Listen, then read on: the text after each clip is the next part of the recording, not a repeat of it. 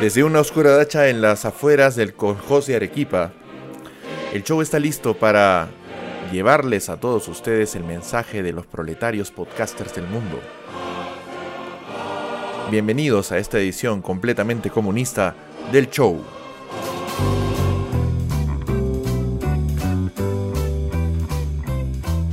Esto es El Show, una hora de conversación junto a Enrique Durán.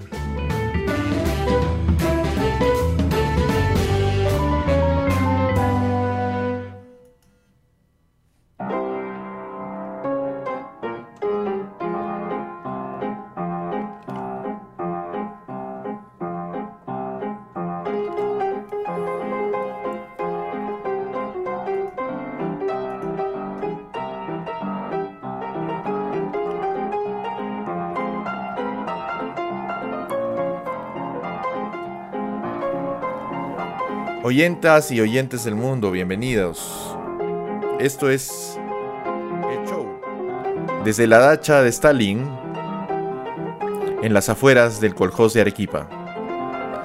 Bienvenidos a perpetrar conmigo este atentado contra el buen gusto y burlarnos un poco de lo que está pasando en realidad en estos tiempos.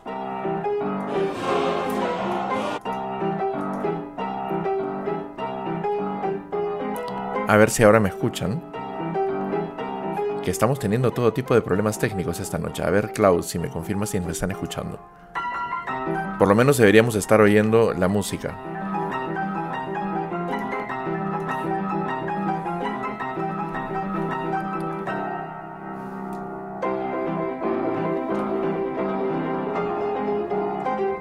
Ok, ok, ahora sí.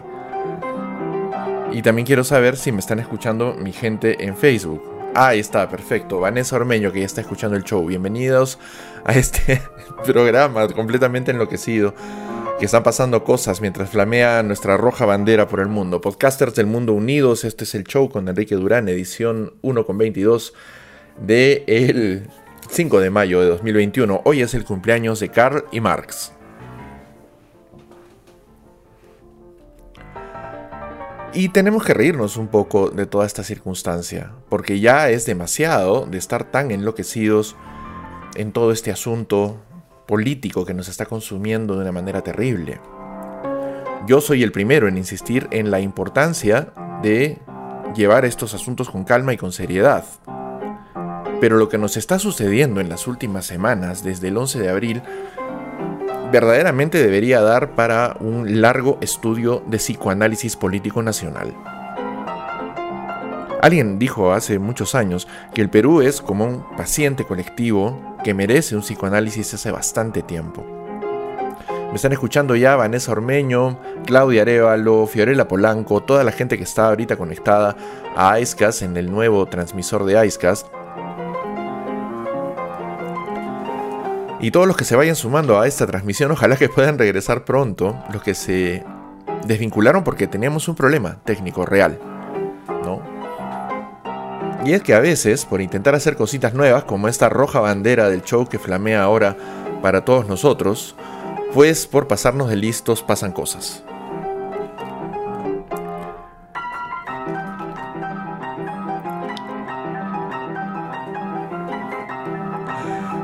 Afortunadamente no van a clausurar el programa si es que ponemos la internacional. Fíjense que esas cosas ya no pasan.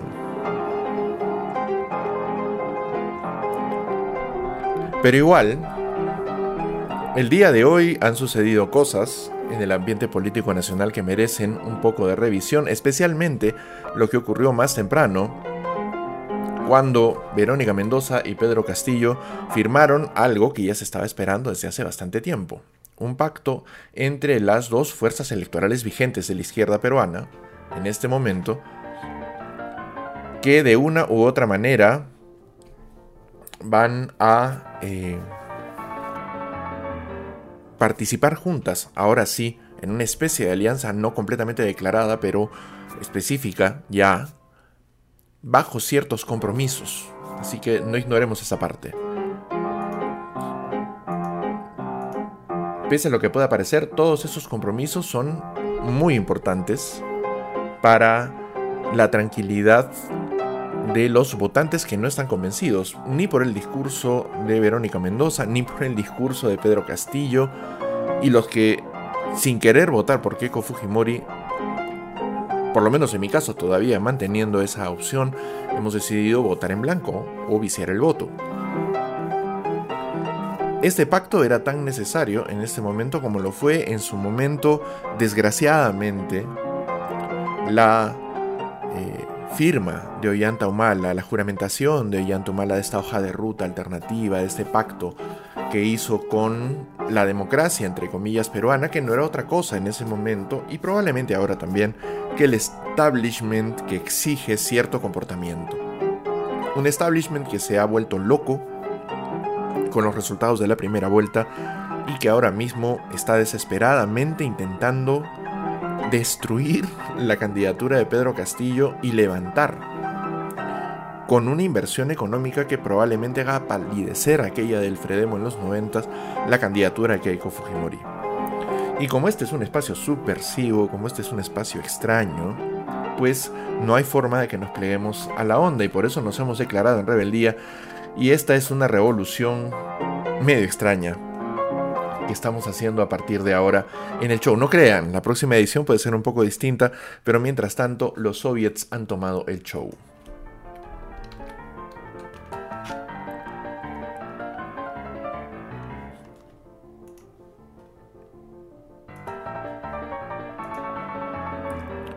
Y yo he recibido un montón de sugerencias de la gente que está escuchando el show y vamos a atender una de ellas de inmediato porque como que se impone para tener algo de música distinta que nos acompañe esta noche. Ok, ya, esta no la puedo sacar. Qué pena. A ver, vamos a ver.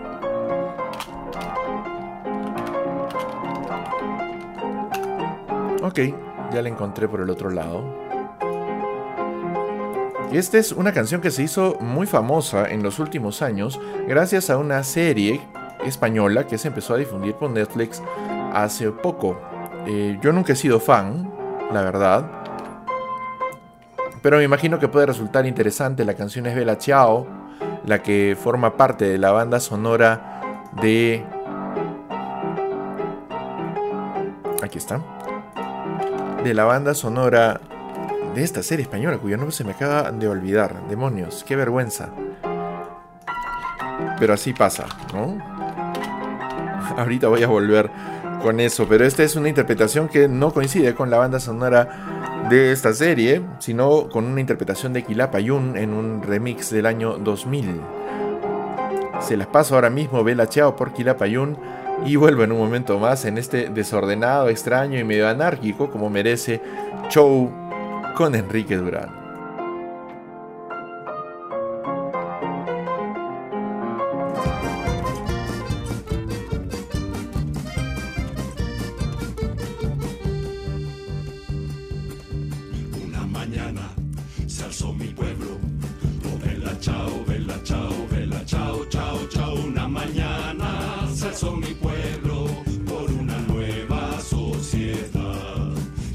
Alegre, las Alamedas.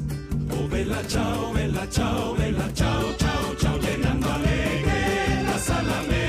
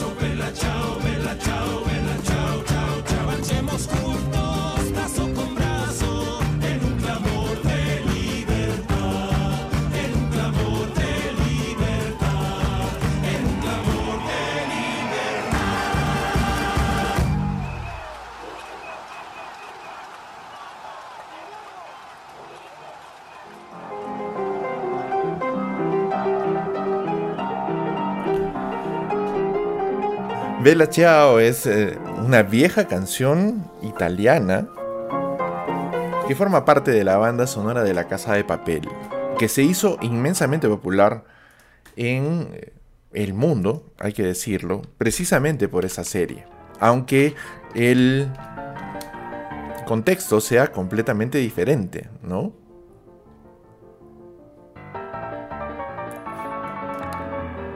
Belacheo es una canción que aparece como parte de estos himnos populares que utiliza le partisani italianos entre 1943 y 1945 eran parte de la resistencia italiana contra el gobierno fascista de Mussolini, que se había aliado contra, perdón, que se había aliado con el régimen nazi de Adolfo Hitler. Y estas canciones, junto con muchas otras, formaban parte de la resistencia, del, movimiento de resistencia eh, que estos gobiernos experimentaron, que no fue lamentablemente ni muy grande ni muy eficiente.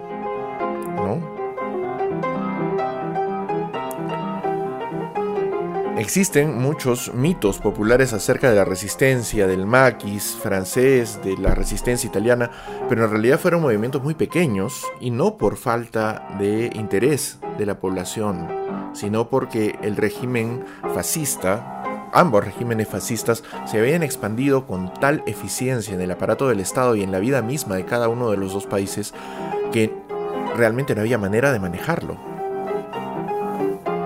Fue un tiempo muy oscuro, la verdad. Y estos movimientos populares decidieron enfrentarse en algún momento cuando ya había alguna esperanza de que las cosas podían cambiar, cuando la marea de la Segunda Guerra Mundial empezó a transformarse y empezaron a recibir apoyo logístico, sobre todo de, por un lado, los aliados occidentales, Estados Unidos, Francia, la Francia libre, que se encontraba en ese momento fuera del territorio francés, y el gobierno británico, y por otro lado algún eh, apoyo logístico también de parte del ejército rojo y del régimen soviético, aunque eso llega con mucha más fuerza recién, casi al final de la guerra. Tanto el maquis francés como los partisanos italianos reciben apoyo de los Estados Unidos sobre todo, en cuestión de implementación de armas y de los franceses e ingleses en instrucción, entrenamiento y preparación para enfrentarse con los destacamentos nazis y fascistas que pululaban por ambos países y por la Francia ocupada, por el resto de Europa ocupada en realidad. Pero eso salirnos un poco del tema del que estamos hablando hoy día. Esta tarde, Verónica Mendoza y Pedro Castillo firmaron finalmente un pacto podría ser considerado una alianza eh, para enfrentar de manera conjunta lo que queda de la segunda vuelta, estas cinco expectantes semanas que nos quedan hasta el 6 de junio. Y esto va a ser un periodo complejo, porque ya hemos llegado, como yo decía al comienzo del programa, en ambos comienzos del programa en realidad,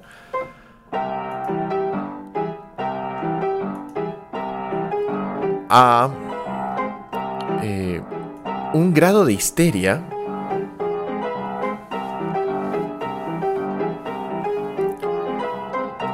único.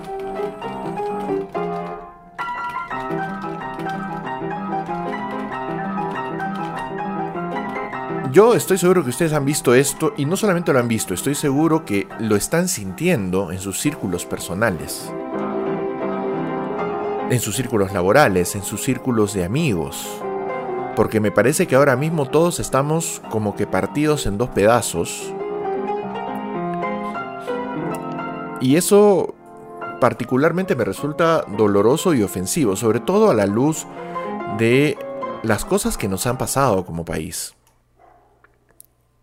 Con la terrible cantidad de cosas que nos ha pasado, pues me parece terrible, discúlpenme las cacofonías, ya más allá de la broma y, todo este asunto del, podcast comunista, pues de verdad ya deberíamos haber evolucionado como sociedad. Lamentablemente, la gravedad de las cosas que nos sucedieron en los años 80 y 90, la crudeza de la guerra interna,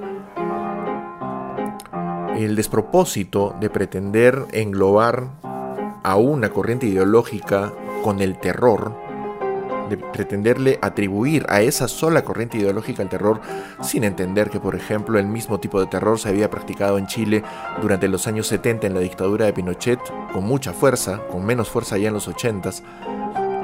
Pero ese era, ese mismo terror, el mismo terror del de el proceso argentino de los años 70 que sin mediar ni, ni un solo ápice, ni un solo átomo de comunismo, pues mató a montones de personas. Por lo menos se estiman unas 10.000 en Chile y unas 30.000 en Argentina.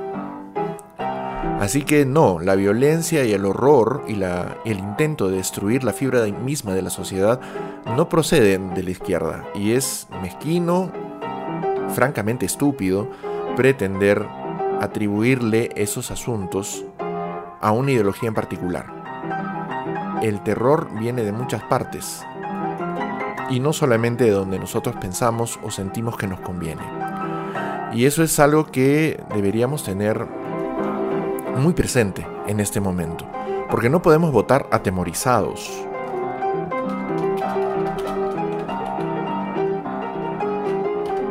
Yo como para tratar de purgar un poco estos demonios ahora mismo, los demonios que sobre todo se han introducido en contra de la de la bella Ayacucho, de esa región terriblemente castigada por el terror durante los años que duró la guerra interna. Yo no soy parte de los que consideran que eso duró 20 años.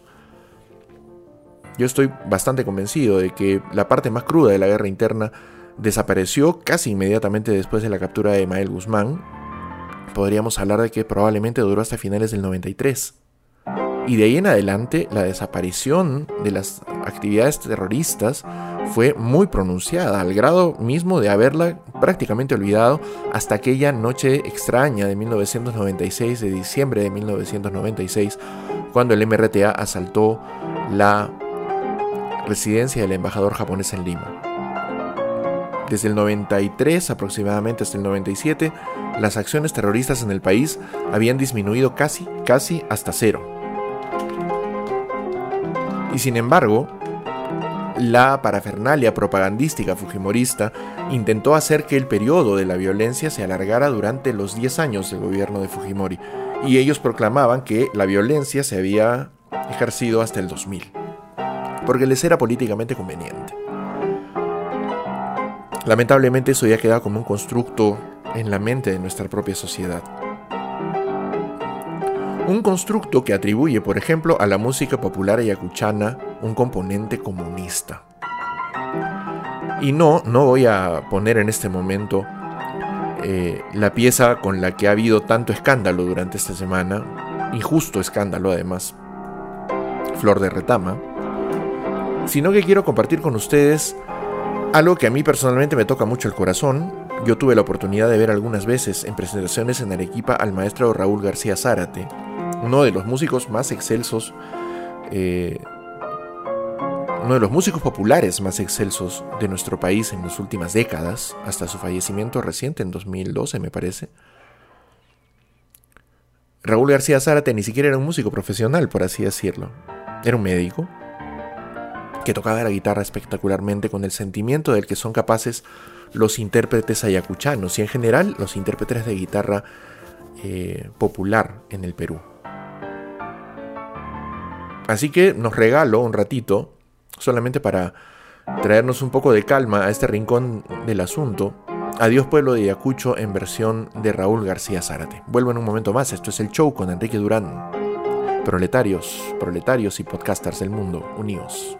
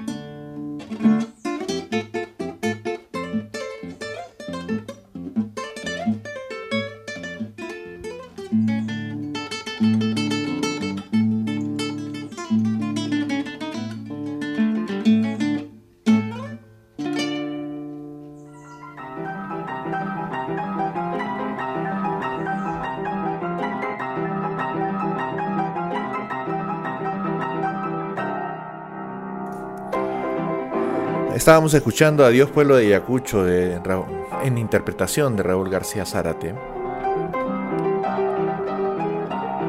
Y yo creo que ya es momento de que nos quitemos este temor extraño. Yo he llegado a experimentar ese temor. No he entrado directamente a Ayacucho, estuve muy cerca eh, de cruzar hacia Ayacucho desde Apurímac. Este, no se pudo. Eh, pero existía esa idea y era mil, no, era 2007. Ya habían pasado bastantes años desde el final de todo esto y todavía la gente miraba con cierto temor reverencial la otra orilla del río hacia Ayacucho. Lo cual es muy fuerte, si se ponen a pensarlo. ¿No? No es este muy sencillo eh, tener que enfrentar ese prejuicio ese prejuicio que durante los 80s identificaba a todos los ayacuchanos con sendero luminoso y los hacía sospechosos de pertenecer al partido. Y entre otras cosas terminó condenando a la preciosa música ayacuchana en muchos casos, mucha de ella música de protesta, y no nos hagamos los interesantes, mucho de la música popular peruana es música de protesta, en contra de las circunstancias sociales miserables en las que la mayoría inmensa de la población peruana ha vivido durante casi toda la historia del Perú.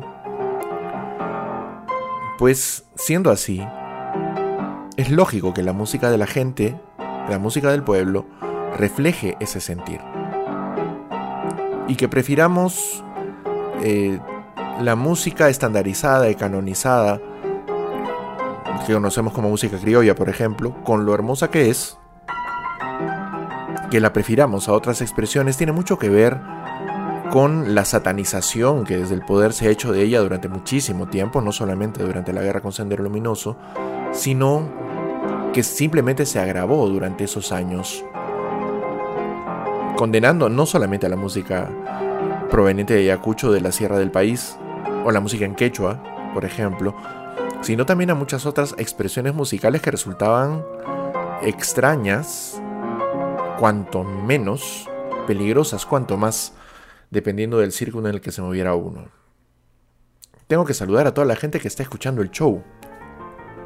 Vanessa Ormeño, Claudia Vera, Nalú Luna, Julio Velarde, Claudia Arevalo, Fiorella Polanco, que están oyendo el show a esta hora, y todos los demás que por ahí están sintonizando el programa. Muchas gracias por escucharme siempre. Victoria también está escuchando el show. Y creo que voy a complacer su pedido musical para poner un poco de variedad a todo esto, ¿no?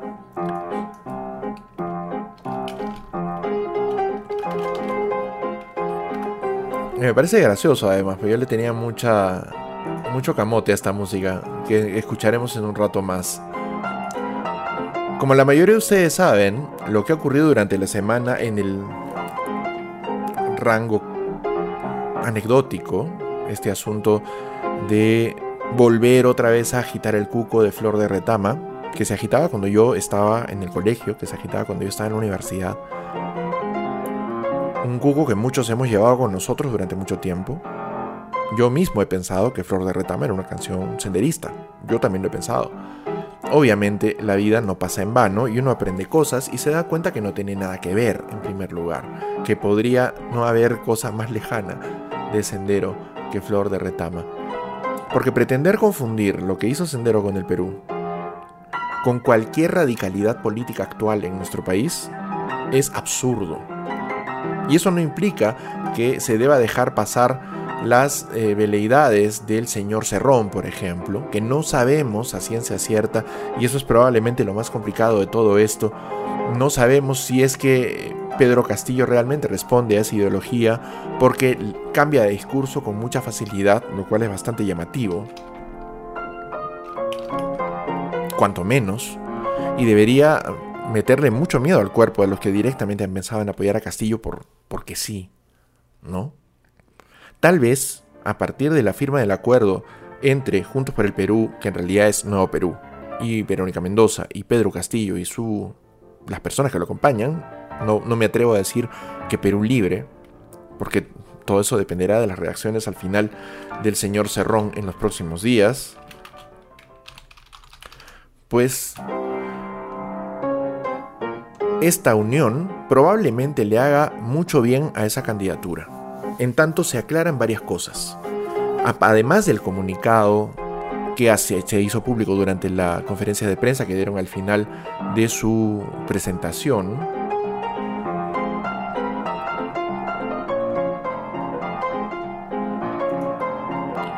pues además de eso,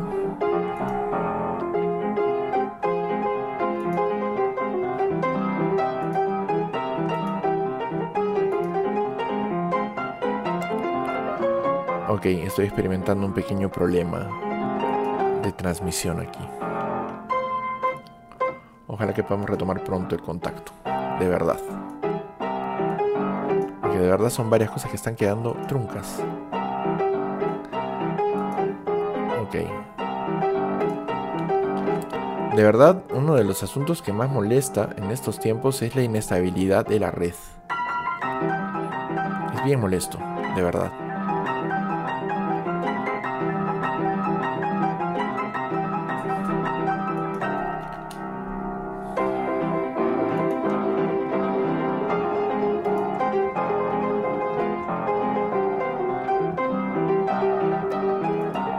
Gustaría que me dijeran si están escuchando todavía el programa. No parece que lo estén escuchando. Y es muy probable que tengamos el mismo problema también por Icecast. No estoy seguro.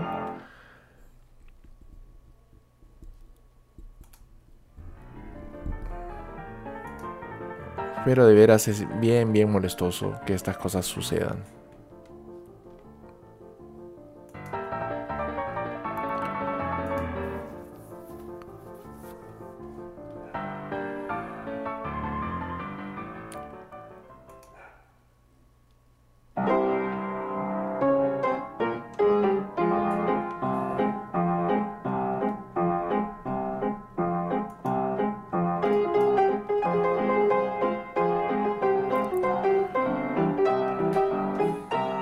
Sí, en Icecast, en creo que no tenemos problemas. Lamentablemente la transmisión en Facebook es, está mucho más expuesta a ciertas cosas y eso es un problema. Porque implica mucho menos capacidad de distribución. Y es un tema.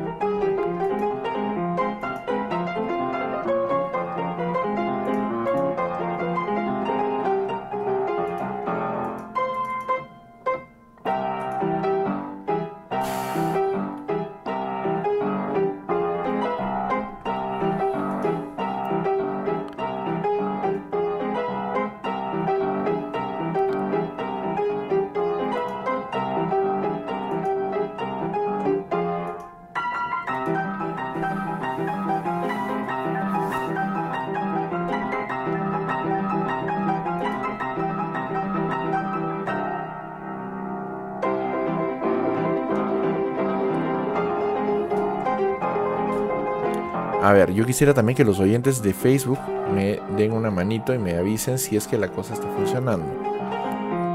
Ya sé que en Icecast todo está funcionando bien, pero necesito confirmar que algo también está pasando en Facebook. En hipótesis, sí. Ok.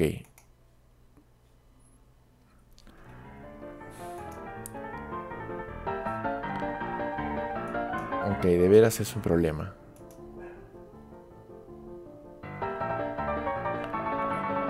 A ver, vamos a ver si es que tenemos ahí. Ahí está.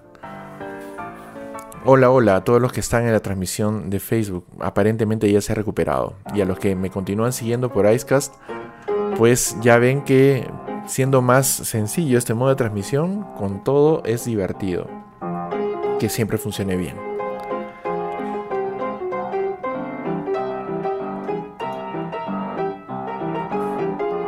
En fin. Les decía que hemos caído en una lógica muy simplista, que espero que mejore mucho dentro de las cinco semanas terribles que nos quedan todavía hasta junio, en este carnaval electoral en que se ha convertido la segunda vuelta de Perú. No es que no lo sea usualmente, no es que las segundas vueltas peruanas no sean eternamente un carnaval electoral.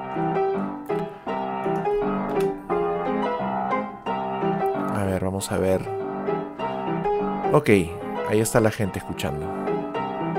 Perfecto. Qué bueno que se quedaron por ahí.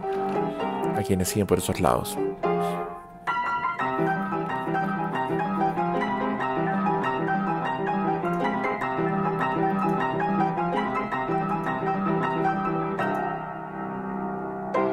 Y ahora creo que tenemos un problema con Nicecast. A ver si se recupera.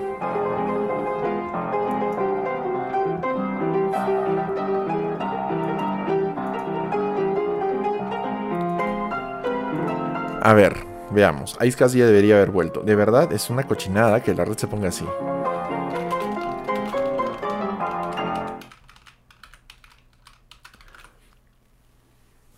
Una de las cosas interesantes de la conversación eh, que tuve hace unas... Eh,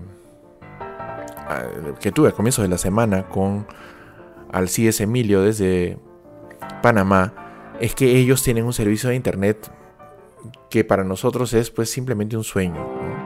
Esas cosas no existen acá. No, no podríamos, este, no podríamos enfrentarnos, este, en ningún tipo de concurso a las conexiones de internet del resto de Latinoamérica. Ni siquiera estoy hablando únicamente de de países como Panamá, que tienen acceso a una conexión de Internet verdaderamente excepcional comparada con la nuestra. La nuestra es un desastre en la mayoría del país, únicamente en algunos lugares de Lima, para variar, tiene buena calidad. Y en el resto del Perú, pues es cuanto menos defectuosa.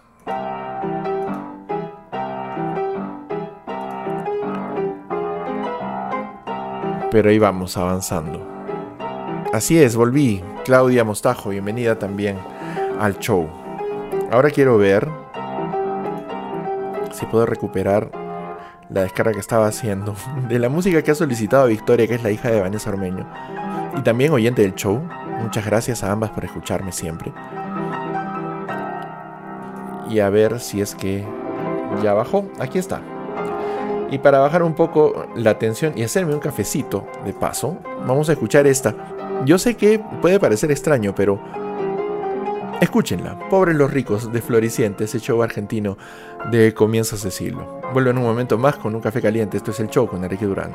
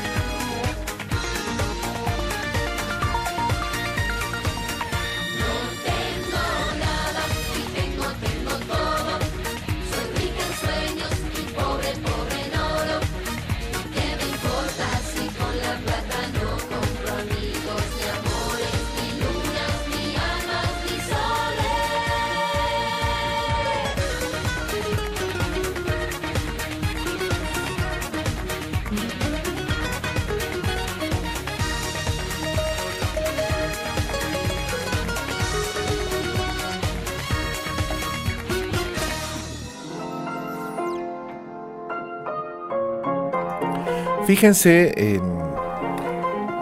en, este asunto, ¿no? La música de Floricienta no es necesariamente música de protesta de ninguna forma. Y sin embargo, como decía antes, mucho de la música popular, ya no solamente en Perú, sino en América Latina, contiene un elemento aglutinador. El hecho de que se siente al que podemos entender como rico, como alguien lejano, como alguien que ha sido tan consumido por... Cafecito caliente, perdón. No ha sido consumido por cafecito caliente, sino que ha sido tan consumido por su comodidad que ha olvidado las cosas verdaderamente importantes por las que vale la pena continuar viviendo. Eso en el terreno más naif posible, ¿no? Sin embargo, resulta bastante anecdótico que sea exactamente así en este momento en la campaña electoral en Perú. Nótenlo, por favor, entre toda la gente que está terriblemente desesperada porque perderá sus privilegios, supuestamente, durante un gobierno de Pedro Castillo, si es que tal cosa sucediera. Porque es ese el miedo, el miedo que están teniendo ahora mismo, ¿no? El miedo a perder todo lo que ellos sienten que tienen derecho, al, todo aquello a lo que ellos sienten que tienen derecho. Esa es la parte que a mí me termina sacando de quicio de todo este asunto. Porque están hablando como si hubieran vivido una revolución comunista alguna vez en sus vidas. Como si lo que estuviera ocurriendo fuese la revolución de 1917 en Rusia. O como si en realidad pudiéramos ser Venezuela. Hasta el hartazgo. Desde visiones conservadoras, desde visiones más a la izquierda, desde cualquier visión sociológica que ustedes quieren, se ha tratado de explicar a lo largo de las últimas semanas, no solamente en el Perú, a lo largo de, los últimos, de la última década, por lo menos en América Latina, se ha tratado de explicar con la mayor claridad posible que Venezuela es una lamentable tragedia irrepetible en el resto de América Latina. Sin embargo, continúa siendo la parte más interesante del diálogo, de la misma manera que lo es el terrorismo. ¿No?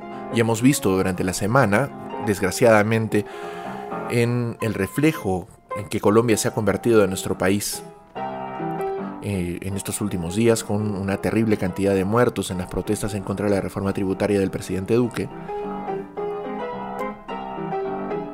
pues se ha vuelto a sacar las mismas armas que aquí la derecha pretende utilizar contra todo el Perú. La idea de terruquear a la gente, la idea de atribuirle al terror un montón de cosas. Alguien decía, a medida que se iba consolidando eh, la candidatura de Castillo en la preferencia de las encuestas, que no demoraría mucho tiempo en empezar a aparecer pintas de sendero luminoso, probablemente, por desgraciado que pueda sonar, un coche bomba por ahí, un atentado por allá. Y en efecto han empezado a aparecer pintas, obviamente no relacionadas con sendero luminoso, torpes además, pintas en la ciudad de Piura.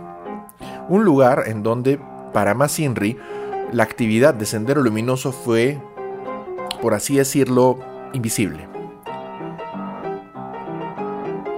Es como si apareciera una pinta senderista ahora mismo en Caima. Es como si apareciera ahora mismo una pinta senderista en Ica. Lugares en donde Sendero Luminoso no tuvo acción violenta, por así decir. ¿No? Fijémonos en el asunto. Se está tratando de inducir a través del miedo a las personas a hacer cosas absurdas. Y una de ellas es precisamente pretender que el comunismo viene a llevarse todas nuestras cosas.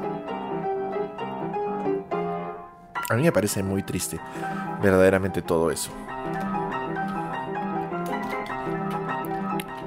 Porque me hace sentir muy mal que este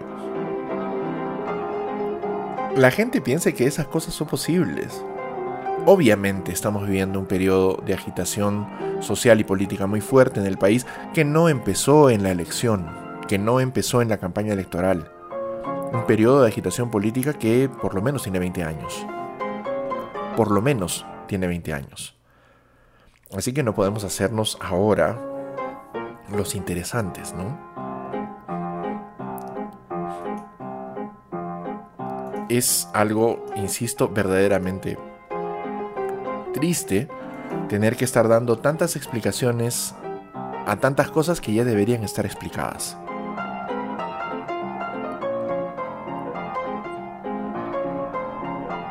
Voy a complacer un pedido de Claudia Arevalo, que hace un momento me envió esta otra versión de Bella Chao, que vamos a escuchar ahora mismo. Ya les comento un poco más acerca de esta versión después de oírla.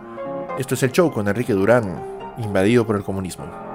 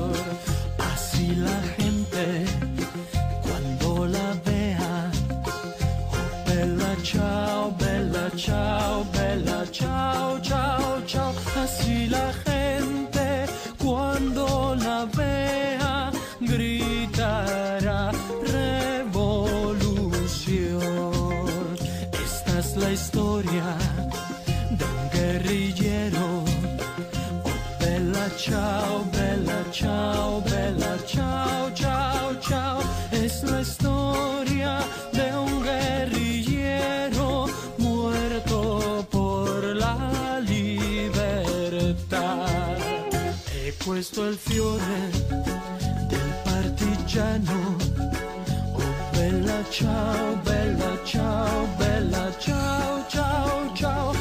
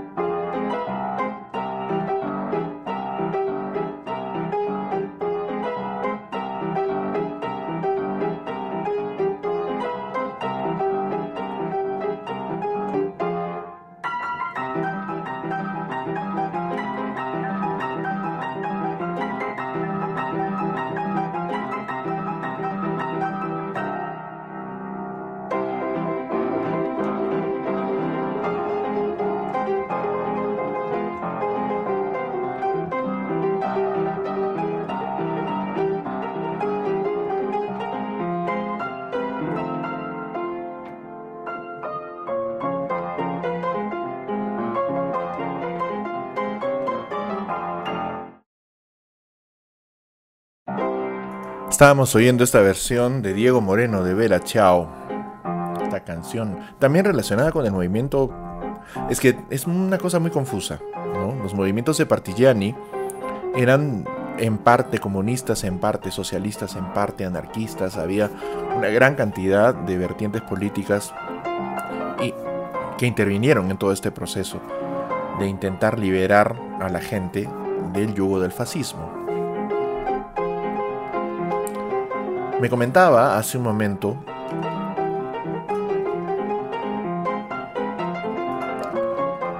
Vanessa Ormeño respecto a mi comentario que resultó desatinado acerca de atentados en Ica durante la época de Sendero Luminoso. Y en efecto sí los hubo. ¿no? Nada más por consultar me aproximé rapidito al informe de final de la Comisión de la Verdad en la parte de anexos en donde se consignan atentados, precisamente en Ica, en 1986 con víctima mortal, Manuel Santana Chiri. En también ese mismo año, con víctima mortal, Francisco Juscamaita Lejos. En el 88, con víctimas mortales por ataque de Sendero Luminoso, Braulio Alfaro, Eduardo Altamirano e Ismael Anchante. En el 89, víctima identificada en un ataque paramilitar periodista, Guillermo Picone. En 1989, un atentado de Sendero Luminoso que eh, lamentablemente le quitó la vida a una persona sin identificar. En 1989, otro atentado en la ciudad de Ica que eh, causó la muerte de Hilda Salas Delgado. En 1990, en Parcona, tres víctimas, una no identificada, Wilfredo Minaya Ramos y William Minaya Ramos.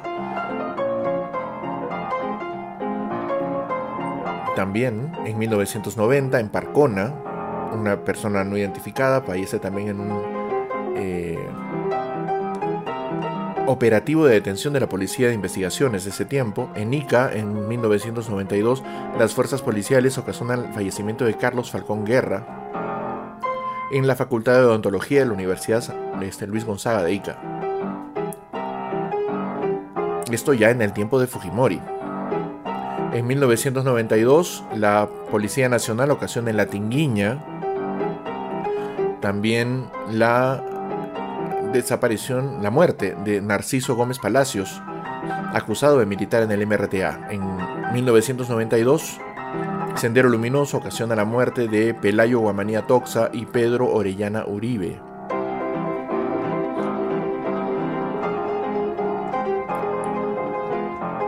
Contra eh, gente de la Universidad San Luis Gonzaga también. En 93, un atentado de sendero que se lleva la vida de Agustín Salazar Solís. En 1993, en La Tinguiña también, Crisanta González Vázquez fallece en un acto de sendero luminoso. En 95, la policía en Ica detiene a una persona eh, detenida, detenida, nada más. Igualmente en Parcona detienen a una persona identificada como miembro del Sendero Luminoso. Y en 97 lo mismo. Y otro tanto en otras provincias de esa región. Así que sí, en Chincha, Nazca y Pisco. A veces es necesario que nos demos una vueltita por la historia para entenderla mejor. Erika Sol está conectada también, bienvenida amiga, a este programa extraño del show. Que ya está llegando a su fin, además. Yo quería comentarles también... Ok, a ver, una cosita que me acaba de enviar Claudia Mostajo, amiga y también oyente del show. Una de las personas de más ingrata recordación en las últimas dos décadas en la política arequipeña es Juan Carlos Seguren. ¿No? Eh, este sujeto infame le ha dirigido una carta a Pedro Castillo. Voy a leer unos pedacitos. Señor Castillo, sin lugar a dudas hay mérito para pasar de profesor rural de escuela primaria a candidato a la presidencia del Perú. En su historia de vida puede mostrar una de las huelgas más largas y perniciosas para los niños del país, que prácticamente perdieron el año escolar 2017, liderando la más radical facción de izquierda del ya controversial SUTEP. Teniendo como principal objetivo anular la ley de la carrera magisterial y evitar ser evaluado para ascender meritocráticamente. No sé si fue por temor a ser evaluado o simplemente para seguir hundiendo la educación del país. Les juro que estoy tratando de leer la terrible redacción del señor Eguren.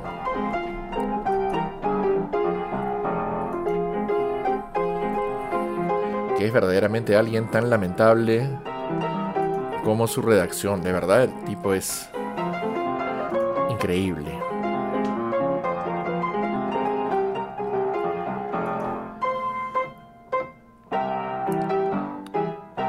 En lo personal, dice, soy profesional con varios posgrados nacionales e internacionales con experiencia gerencial en importantes empresas nacionales y de consultoría en corporaciones multinacionales, formado en política hace tres décadas, con experiencia en el sector público desde concejal hasta parlamentario. Sin embargo, siendo consciente y responsable tenía que pensar mucho, tendría que pensar mucho en asumir el rol de conducir el destino de todo un país. Porque considero que manejar el Estado es infinitamente más complejo y complicado que manejar un aula rural de 20 alumnos, una pequeña chacra o una facción radical de un sindicato. Ejemplo, el enfermero tiene un rol importante, pero si pretende hacer una cirugía mayor a un enfermo cardíaco grave, de todas maneras lo terminará matando. Señor Castillo, por sus hijos, familia y el país que dice querer, no pretenda hacer lo que lamentablemente no logró y no ponga al filo del abismo el futuro del país. Y yo le pregunto al señor Eguren, de quien no voy a seguir leyendo más, ¿y cuáles son los méritos de Keiko Fujimori? ¿Estudiar en una universidad extranjera lo capacita a uno para ser presidente? El señor Toledo tenía grados académicos en el extranjero, de hecho entiendo que estudió allá, ¿no? Y no. El señor García presumía de grados académicos en el extranjero, que son a estas alturas bastante dudosos, y hizo los gobiernos que hizo, y fue la persona que fue. El señor Kuczynski también estudió en el extranjero, vivió casi toda su vida allá afuera. Y podríamos seguir enumerando la cantidad de presidentes y gobernantes de todos los niveles en el Perú que han tenido una formación académica amplia que no ha tenido ningún tipo de consecuencia en la manera en la que manejaron las instituciones que manejaron, sea la presidencia de la República o cualquier otra institución de gobierno.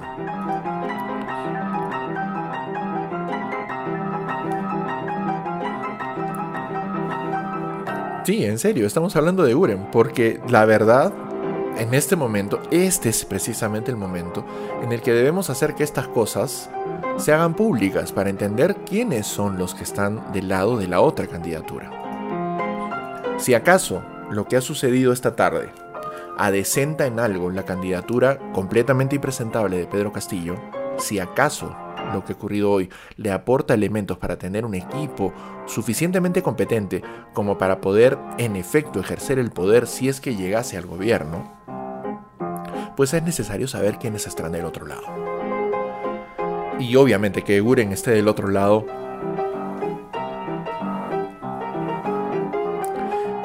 es parte del operativo de gente que está tratando de aprovecharse del hecho, supuesto, yo pienso cada vez más supuesto, de que el peruano no tiene memoria.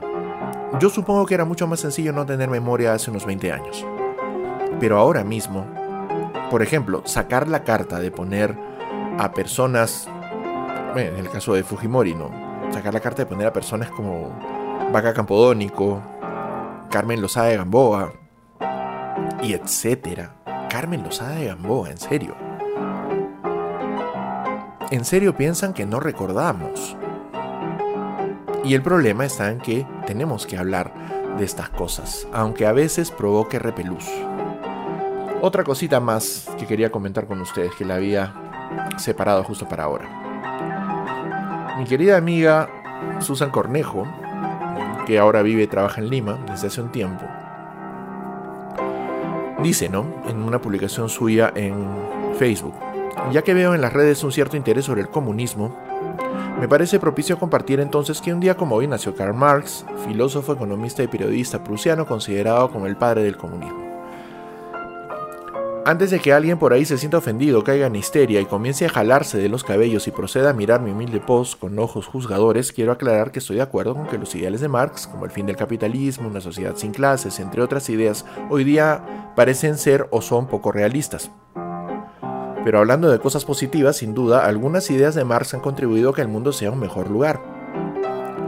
El trabajo infantil, en 1848, cuando escribió el Manifiesto Comunista, era una norma. Marx junto a Engels escribieron en el Manifiesto Comunista una serie de medidas entre las que figuraba la importancia de la educación gratuita para todos los niños en escuelas públicas y la abolición del trabajo infantil en fábricas. Frente a la explotación de los obreros de fábricas y jornadas de trabajo por encima de las 12 horas, Marx quería más tiempo libre para que los trabajadores pudieran vivir su vida. Deseaba que fueran independientes, creativos y sobre todo dueños de su propio tiempo. Marx decía también que no todo gira alrededor del dinero, también se necesita estar satisfecho con el trabajo. El filósofo decía que los trabajadores necesitan mostrar todo lo bueno de sí mismos, ya sea inteligencia, habilidades humanidad en todo su esplendor. Pero si tienes un trabajo miserable que no encaja con tu sensibilidad, terminarás sintiéndote deprimido y aislado. Si eres de los que busca estar en movimiento, te gusta el activismo y estar en constante cambio, te cuento que tienes un alto nivel de compatibilidad con Karl Marx porque él creía en la transformación y animaba a los demás a impulsarla. Si no te gusta algo, pues cámbialo o inténtalo. Marx señalaba que si sientes que hay injusticia o desigualdad, puedes armar barullo, organizarte, protestar y luchar por el cambio. Marx desde siempre alertaba y decía que las sociedades deben tener cuidado cuando el Estado y las grandes empresas tienen una relación muy cercana, como Odebrecht, por ejemplo. Por ahí podríamos empezar, ¿no? Podríamos empezar a desmitificar nuestros miedos. Claudia me comenta, ¿no? Que Eguren es un imbécil que por las puras ha pasado por las aulas. Yo estoy completamente de acuerdo.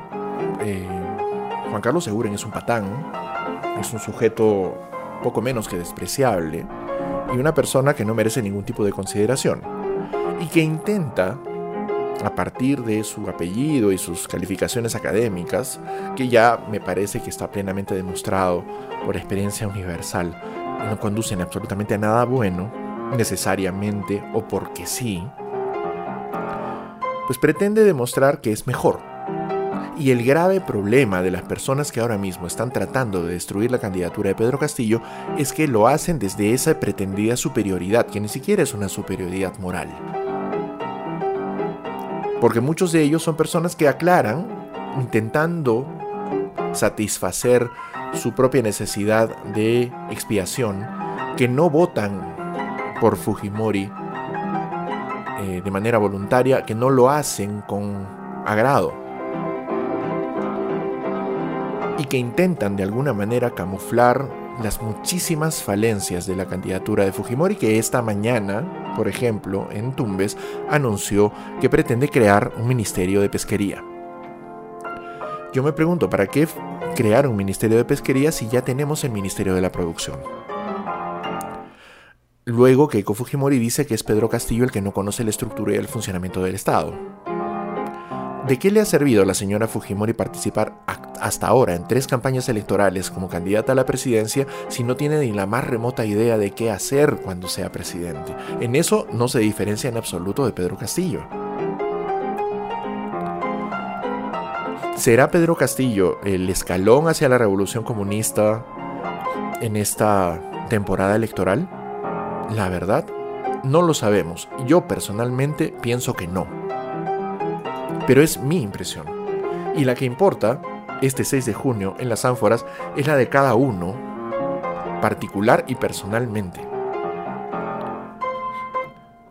Ahora sí, ya que nos estamos pasando un poquito de la extensión normal del programa, quiero compartir con ustedes la última canción, que va a ser esa que tantos problemas ha causado esta semana. Flor de Retama en la interpretación del dúo Yacucho.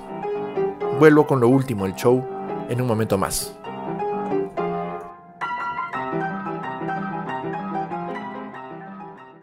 Pica Monkey, a ver.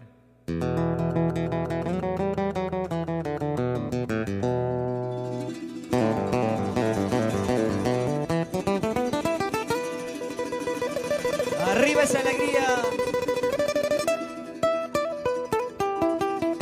Ahora sí vamos a alegrarnos, señores, ahí en casita.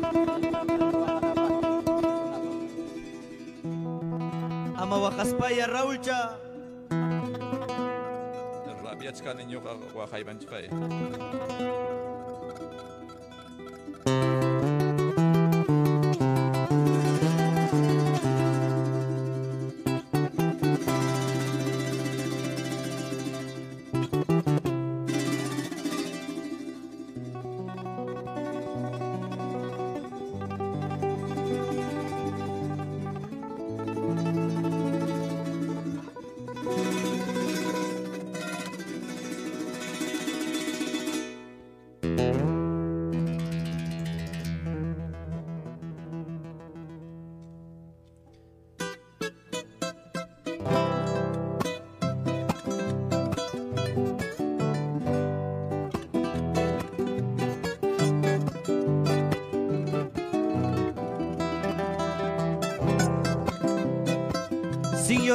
Llorar,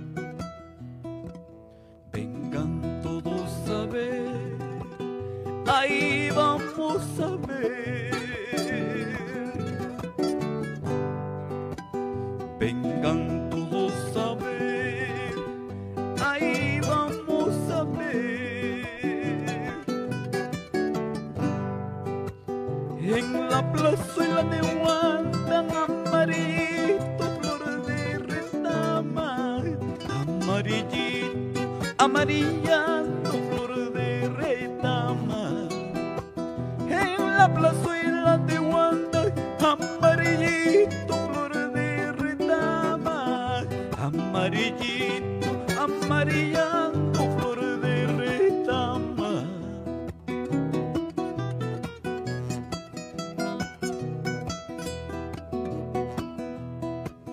donde la sangre del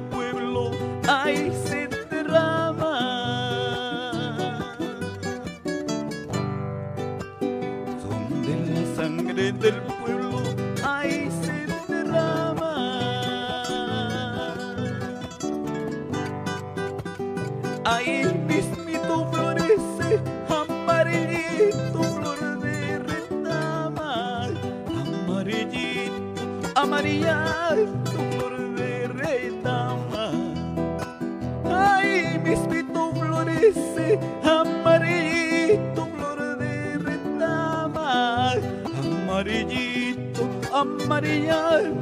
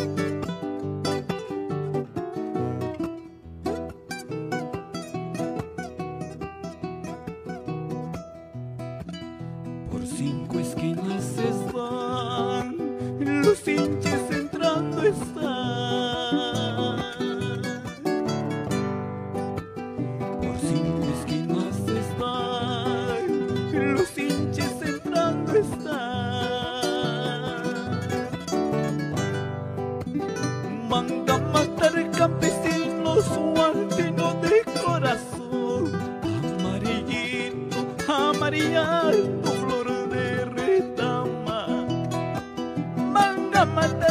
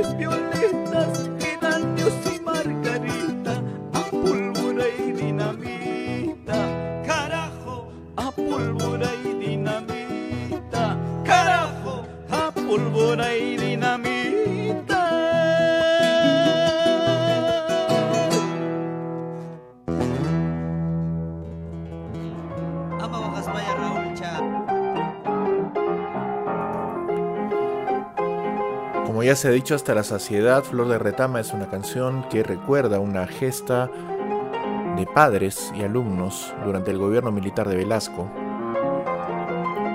en donde la represión, que no ha sido moneda ajena en ese régimen, pues hizo su papel, ¿no? El problema está en que tenemos un problema, discúlpenme la cacofonía otra vez, porque yo creo que mucha gente en los 80s y 90s, cuando escuchaba pólvora dinamita, la sangre de estos. La sangre del pueblo tiene rico perfume. Pues empiezan a alucinar cosas relativas a Sendero, como si toda la narrativa que incluye ciertos grados de violencia, la mención de la palabra sangre y la mención de las palabras dinamita y pólvora fuera única y exclusivamente propiedad de los movimientos subversivos.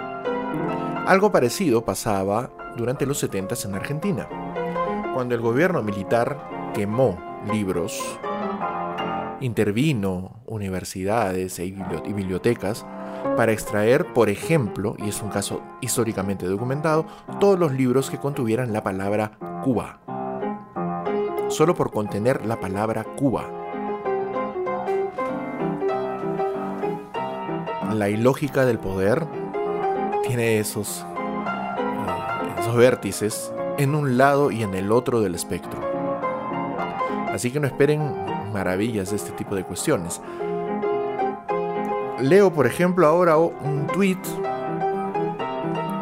eh, desde el stream de Twitter de mi amiga Pamela Smith Castro en respuesta a otro rebuzno, el rebuzno de Nicolás Talavera, ex candidato del Partido Morado a una curul en Arequipa, que dice, hoy Vero Mendoza le ha dado la espalda a todos los progres que la apoyaron, feministas, comunidad LGTBQ y demás, una decepción más que nos da la política peruana.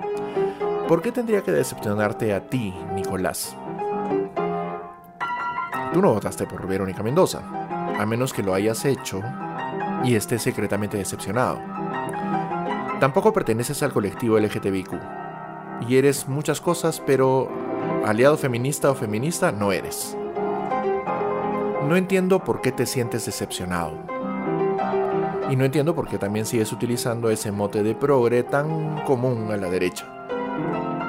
Pero en fin, es tu problema.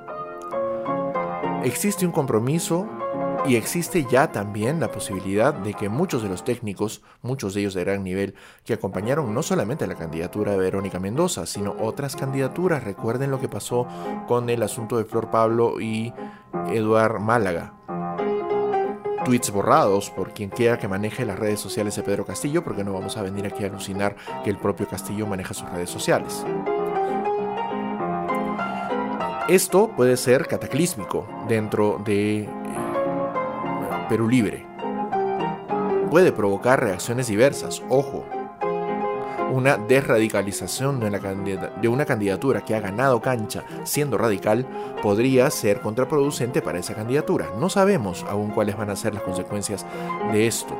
Definitivamente yo pienso personalmente, disculpen otra vez la cacofonía, que va a atraer la mirada de personas más del centro que, como yo, por ejemplo, estamos pensando votar en blanco viciado, sí es posible que atraigan a ese voto. No nos engañemos, los resultados de las últimas encuestas han variado directamente a partir de voto que ha salido del indeciso, del no sabe, del blanco o viciado. Que han respondido mucho desde el miedo. Podría haber una reacción similar y no desde el miedo, no, en este asunto.